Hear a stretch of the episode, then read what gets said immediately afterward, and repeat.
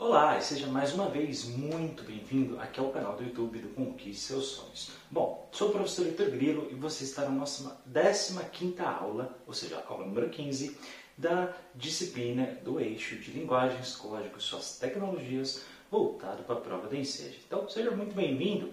Olha, aqui a gente vai começar a nossa disciplina que está dentro de linguagens, chamada inglês, tá bom? Então, nessa aula a gente vai falar sobre a matéria de inglês e na próxima de espanhol, tá? Só para quem está fazendo as aulas de PowerPoint, tá, em vez dessas aulas aqui de lousa, eu vou concentrar aquelas duas aulas, ok? Nessa aqui, tá bom? Porque lá eu utilizo mais exemplos da prova e tudo mais, enquanto essa eu vou concentrar tanto o conteúdo quanto a explicação das palavras. Então, vão ser duas aulas em uma, por isso que essa aula vai ser um pouquinho mais longa do que aquelas duas, beleza? Bom, pessoal, antes de começar, já sabe, por favor, não esquece de dar o like, se inscrever no canal caso não seja inscrito, de comentar aqui embaixo né, tua opinião e as tuas dúvidas. Não esquece de compartilhar o máximo link e clicar no sininho para receber os próximos vídeos, ou seja, a notificação tá bom? Qualquer dúvida, também já sabe, é só falar comigo. Aqui na descrição do vídeo tem muito material legal, inclusive o meu WhatsApp pessoal, caso você queira falar, tá bom? Então vamos começar a falar sobre a questão de inglês. Pô, Heitor, eu não sei nada de inglês, eu tenho que me preocupar, posso só chutar as questões? Não vai ser preciso chutar e eu vou te explicar o porquê, tá bom? Bom, pessoal, a sua prova é, de linguagens, quais suas tecnologias, ela tem é, exatamente 30 questões, tá? Dentro dela, vão aparecer obrigatoriamente duas ou três questões, tá? Depende do ano. Tem ano que só vem duas, tem ano que só vem três, ok? Enquanto o espanhol, né, por padrão, é, só vem duas e às vezes teve uma vez numa prova que só vem uma questão de espanhol.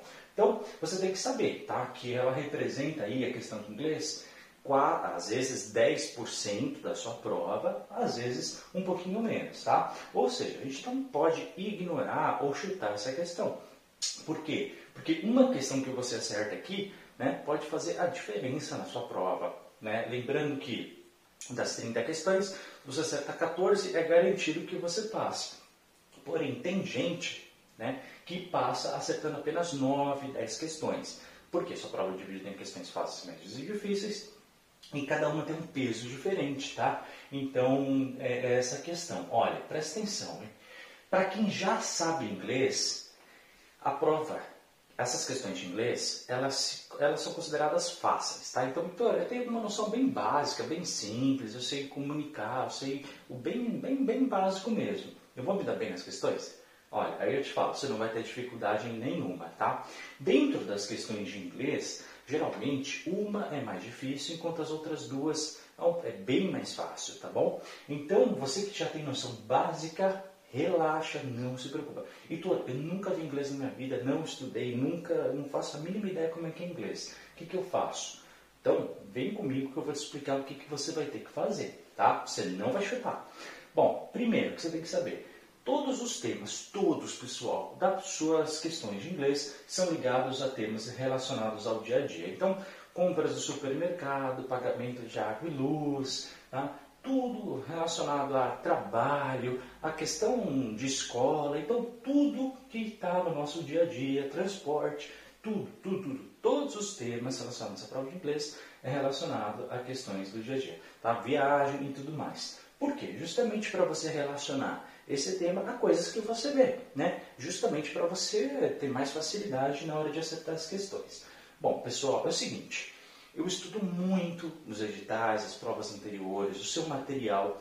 E aí, com uma análise muito aprofundada e com o acompanhamento que eu faço aí de já muitos e muitos anos até os dias atuais, eu descobri o seguinte, que existem apenas sete núcleos, apenas sete temas centrais em todas as questões de inglês. Então, uma pessoa que cria a sua prova de inglês, ela vai dentro de um desses núcleos e vai retirar, ok? Vai criar uma questão sempre dentro desses sete núcleos. Então, se você quiser estudar, ler textos em inglês, sempre em cima desses sete núcleos, ok? Heitor, eu quero fazer questões, sempre em cima desses sete núcleos. Então, quais são esses núcleos? Então, vem comigo. Alimentação e saúde, vendas, tecnologia, locais e objetos, cumprimentos de direções, cuidado é com um, Ah, não é comprimento, Heitor Não, comprimento é de metros, ok? É de medida. A gente está falando de cumprimentar a pessoa, tá? Quando você encontra outra. Advérbios, ou seja, aquelas palavrinhas que dão é, intensidade, e os pronomes, ok? Quando eu falo pronome, pessoal, só aqueles pronomes pessoais de caso reto, ou seja, eu, tu, ele nas bases. Só esses, ok? Os outros não caem na sua prova. Então, esses aqui a gente tem que saber, mas é bem tranquilo. Heitor, dá para especificar mais? Dá. E eu te garanto, eu te garanto, hein? Se você souber 61 palavras em inglês, Heitor, eu preciso estudar, preciso fazer curso fora? Não, não faça isso. Você vai ter, infelizmente, pessoal, tem que ser, tá? Você vai ter que saber 61 palavras. Heitor, de onde você tirou essas 61 palavras? Porque eu estudei todas as provas anteriores dentro descobri esses sete núcleos e descobri que essas 61 palavras sempre repetem nas suas questões. Então, se você pegar prova de 2017, prova de 2018, prova de 2019, prova de 2020, barra 21, tanto para fundamental quanto para ensino médio, sempre, sempre, sempre você vai ter a relação dessas palavras e mais. Se você souber essas palavras, você acerta quase que obrigatoriamente as questões, tá bom? Por quê? Porque é nelas que vão estar sempre as respostas. Olha que legal, né? Só aqui no Quiz Sonho você sabe isso.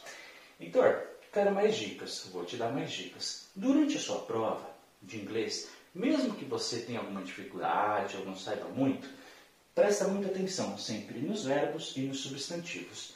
Isso eu falo para qualquer texto do Enseja, incluindo nas questões de inglês. Eu falei, né, quando a gente estava nas aulas de português, eu falei, olha, quando a gente chegar em inglês eu vou falar isso. Por quê? Os verbos, pessoal, vai te dar indicação para onde o seu texto quer ir, enquanto os substantivos vai afirmar né, justamente sobre o que, que ele está falando, tá bom? Principalmente na questão do título. Então fica muito ligado tá, nas provas de inglês, porque geralmente o título ele vai te dar uma indicação básica já bem direta, bem explícita do que o está falando. E a prova de inglês, pessoal, ela não vai te perguntar coisas muito específicas. Vai te perguntar, olha, sobre o que é esse texto? Geralmente é isso. E o próprio título já tem ali a resposta, tá? Então, mesmo que você não saiba inglês, só olhando o título é bem legal. E qual que é a grande diferença, né? Eles, pessoal, vão usar palavras no inglês que se pareçam ao máximo possível com o português, né? Justamente para não ter essa dificuldade e tudo mais. Olha uma coisa legal. Tanto as perguntas quanto as alternativas A, B, C e D das suas questões de inglês, elas estão em português. É, olha que legal. Então você sabe qual é a pergunta em português, você sabe quais são as quatro alternativas, ou seja, só o seu texto que vai estar em inglês, tá bom? Muitas vezes esses textos vêm com imagem, mas ó, atenção, hein? Toda vez que a gente tem que interpretar um texto em linguagens, códigos, suas tecnologias, você tem que prestar atenção à imagem, mas também ao texto. É sempre ligado aos dois, hein? Tem gente que só analisa a imagem, tem gente que só analisa o texto, e está errado. Você tem que fazer uma junção, uma combinação do que está na sua imagem com aquilo que vem no seu texto, tá? Então fica muito atento aos verbos e substantivos nessas palavras desses núcleos, com temas ligados ao dia a dia, ok? E lembrando, perguntas e alternativas estão em português. Lembrando que dessas alternativas, pessoal, sempre na sua prova, para quem estuda das quatro alternativas, duas não tem nada a ver uma, para quem estuda um pouquinho, vai ficar ali na dúvida, mas a outra certamente é a resposta, tá? Então, se você está estudando, se dedicar, assim que você bate o olho, se nem lê o texto, você já consegue descartar pelo menos duas questões. E aí você fica entre duas, lê o texto, e aí você vai saber qual que é a melhor alternativa. Então, a sua chance de acertar, se você chutar, será de 25%. Você que vai estudar, sem nem ler o texto, você já tem a chance de 50%, tá bom? Que é metade. Então sua chance vai melhorar muito. Lendo o texto, estudando essas palavras, certamente você acerta as duas ou três questões de inglês que aparecem na sua prova, desde que você interprete tanto o texto quanto a imagem. Então, pessoal, neste momento, nós vamos agora fazer a análise dessas 61 palavras, tá? E presta muito bem atenção. Você não precisa saber falar. Eu vou falar por uma questão para você ir treinando, para você estudando, até mesmo porque alguns alunos que a gente está tá aqui assistindo, depois do ensejo vai fazer Enem, alguns querem estudar inglês efetivamente quer fazer curso, alguns querem viajar, alguns querem fazer faculdade. Então eu também vou falar, mas olha, mais do que saber falar neste momento, você precisa ler e entender. Por isso que eu vou trazer sempre o significado nessas palavras, beleza? Então vamos começar a nossa análise aqui das palavras, ok? Primeiro grupo que eu quero que você estude é com relação à alimentação e saúde, tá? São 11 palavras que você precisa saber. Então vamos lá. Fast food, que significa comida rápida. Tá? É aquilo que faz o Burger King, McDonald's, aquela comida que você entra, já está pronta, você não precisa, por exemplo, ir no restaurante e, e demora né, para entregar. Delivery, que significa entrega de comida em casa, então quando você vai pede uma pizza, por exemplo, você está pedindo delivery, ok? Cookies, que significa, na tradução literal, bolachas. Nunca caiu a segunda tradução, que é com relação quando você entra no navegador da internet, você recebe esse arquivo em uma das pastinhas, né? Para que fica lá no seu histórico é, na internet. Mas não, a única vez que caiu cookies, caiu como tradução de comida, por isso que está aqui nesse grupo. Light e diet, é, cuidado, muita gente não sabe a diferença, né? O primeiro, light, significa alimento com redução de calorias, enquanto diet significa alimento com redução de açúcar, tá bom? Então é bem diferente. Milk, que significa leite, Sweet, que significa doce, e kitchen, que significa cozinha. Além disso, pessoal, ice, que significa gelo, a pronúncia do i é I, por isso que a gente fala ice, ok? Fitness, que é um estilo de vida saudável, isso inclui a questão da alimentação, exercício físico e tudo mais, tá? E smoke, que significa fumar, ok? Todas essas questões, pessoal, você pode ir nas suas provas anteriores pesquisar. Toda vez que tem questão sobre alimentação e saúde, você consegue respondendo através dessas palavras, ok? Vendas. Vamos lá, são seis palavrinhas. E ó, minha sugestão, hein? Estude e decora, faz os exercícios das provas anteriores baseado nessas. Depois você vem para outro grupo e assim por diante, tá bom? Então, vendas. São só seis, tá? Sale, que significa desconto.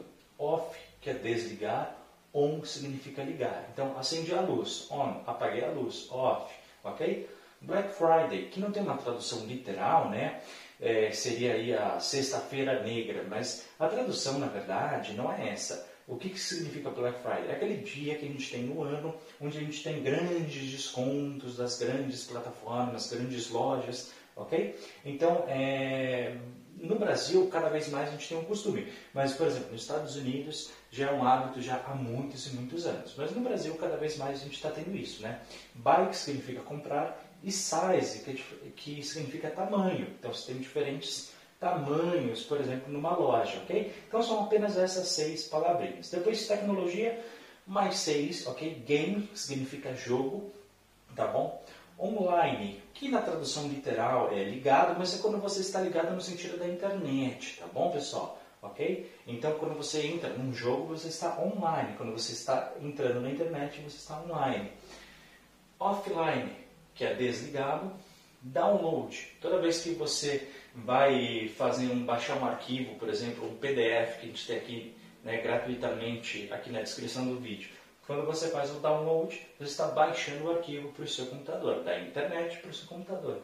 Ou então, upload, que significa subir arquivos. Eu, por exemplo, estou gravando aqui esse vídeo com vocês. Depois eu vou editar, eu vou fazer a revisão do vídeo, vou fazer vários cortes, colocar os efeitos de entrada, né, para você curtir. Vou fazer uma série de coisas, depois eu vou fazer o upload para o YouTube, ou seja, eu vou subir o vídeo para a internet, ok? Para você poder assistir palavra delete, que já tem no nossa língua, na, no nosso dicionário, mas a tradução literal significa apagar, ok? Mas a gente já sabe isso, mas eu coloquei aqui porque alguém pode ainda ter alguma dúvida. Depois, pessoal, há uma lista um pouquinho maior, que é de locais e objetos. Aqui tem algumas, depois eu vou continuar na outra lousa, tá? São 13 no total. Então, depois, quando você vê lá em cima, é a continuação dessa, tá? City, que significa cidade.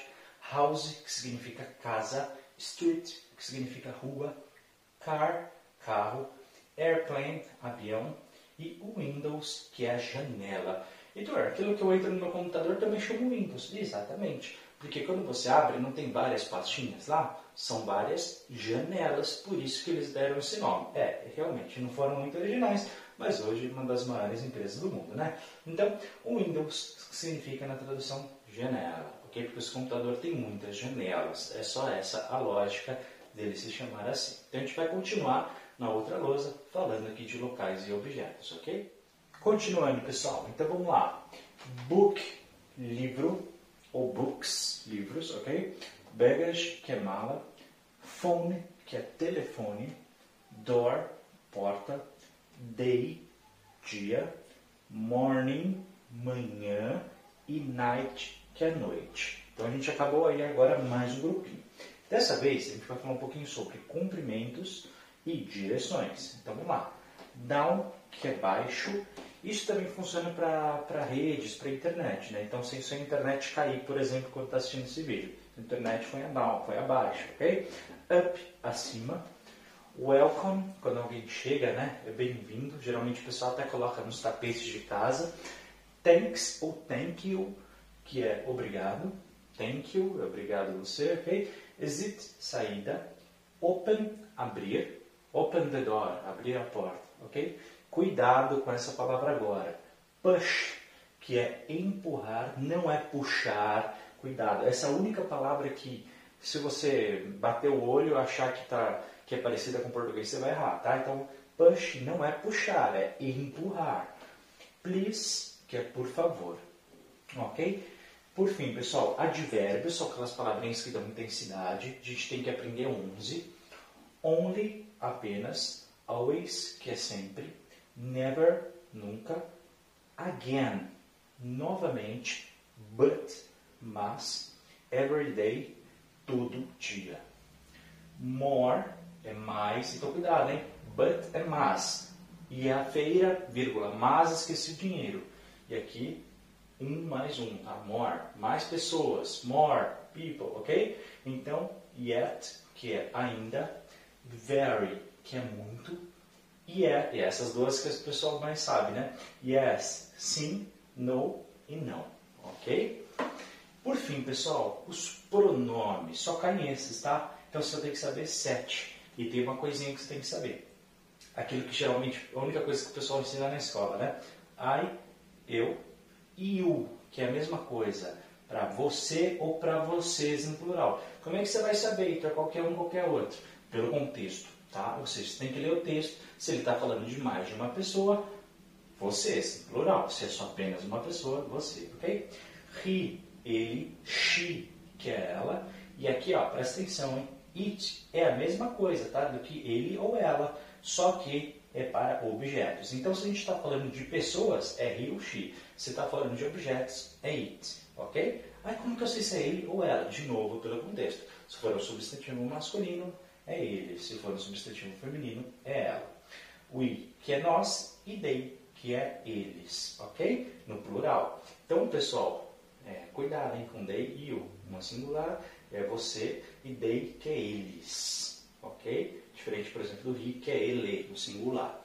Pessoal, essas são as 61 palavras que você precisa saber em inglês para se dar bem. Se você conseguir decorar grupinho por grupinho, conseguir depois fazer os exercícios, olha, te dou um desafio. Depois de estudar isso aqui, pega essa lista, mesmo sem estudar, vai. Pega essa lista das palavras e vai fazer as provas anteriores. Vai ver que todas elas, baseando aí no seu caderninho, você vai conseguir responder com muita tranquilidade. Faz esse exercício. Claro, você não vai poder levar o caderno para o dia da prova, portanto você tem que estudar. Se você fizer grupinho por grupinho, a cada dois, três dias, você consegue rapidamente estudar principalmente se você fizer as provas anteriores. Ok, pessoal? Essa era a minha dica que eu queria dar para vocês. Boa sorte na sua prova de linguagens, inclusive na questão de inglês. Qualquer dúvida, escreve para mim aqui embaixo nos comentários. Por favor, não esquece de dar o like, de clicar no sininho para ativar as notificações, se inscrever no canal caso não seja inscrito, compartilhe o máximo esse link para que outras pessoas também tenham acesso a esse material e muito obrigado tá, por ter assistido esse vídeo, por todo o apoio que vocês nos dão aqui no canal. Bom, pessoal, aqui na descrição do vídeo também tem muito material legal. Não esquecem, tem PDF gratuito, material de apoio, tem uma série de coisas, NFTs, tem muita coisa legal e espero que isso também possa ajudar bastante vocês. Muito obrigado, a gente se vê no nosso próximo vídeo. dessa vez na aula de espanhol. Obrigado, até a próxima.